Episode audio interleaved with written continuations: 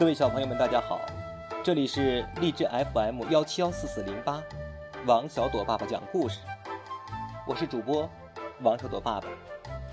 今天呢，给各位小朋友带来的故事的名字叫做《世界上最大的房子》。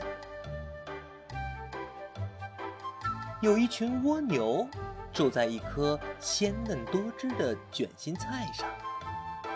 它们驮着自己的房子，慢悠悠地爬来爬去，从一片叶子爬到另一片叶子上，寻找最柔嫩的地方来一点儿一点儿地啃。有一天啊，一只小蜗牛对它的爸爸说：“嗯，等我长大了，我要拥有世界上最大的房子。”这个想法很愚蠢。蜗牛爸爸说：“有些东西还是小一点的好。”这位爸爸是那颗卷心菜上最有智慧的蜗牛。他为小蜗牛讲了这样一个故事：从前有一只小蜗牛，就像你一样。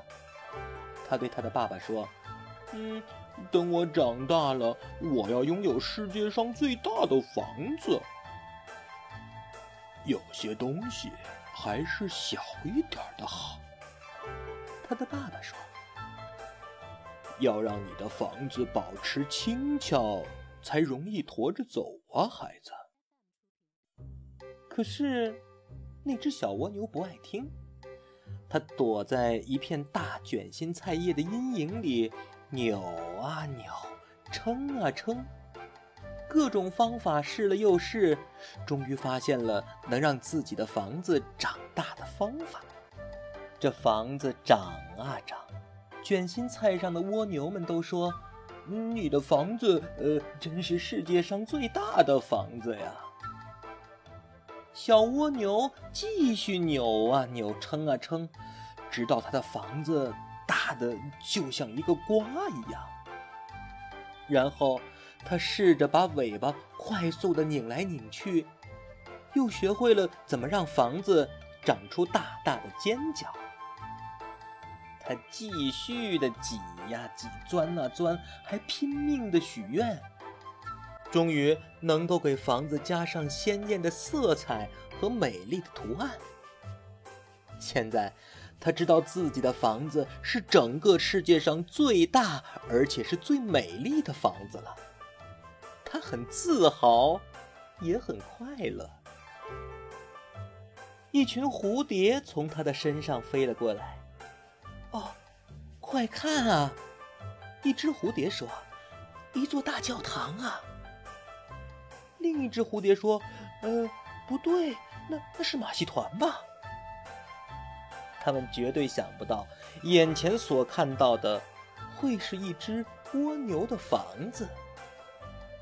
啊，还有一家子青蛙，在去远处池塘边的路上忽然停了下来，心中充满了敬畏。我的天哪！他们后来对亲戚们说。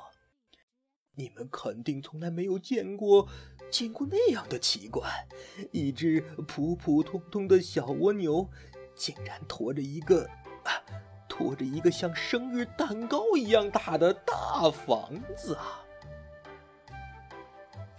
有一天，当蜗牛们吃光了那颗卷心菜上所有的叶子，只剩下几根疙疙瘩瘩的菜梗的时候，他们就要搬到另一颗卷心菜上去了。可是，天哪，那只小蜗牛根本没办法挪动啊！它的房子实在是太重了，它只好留了下来。但是，没有东西可以吃啊！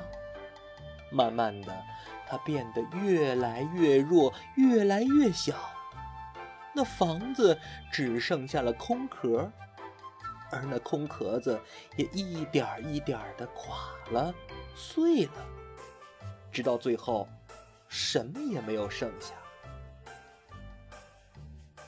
故事讲完了，那只小蜗牛啊，差点就要哭了。可是这个时候，他想起了自己的房子。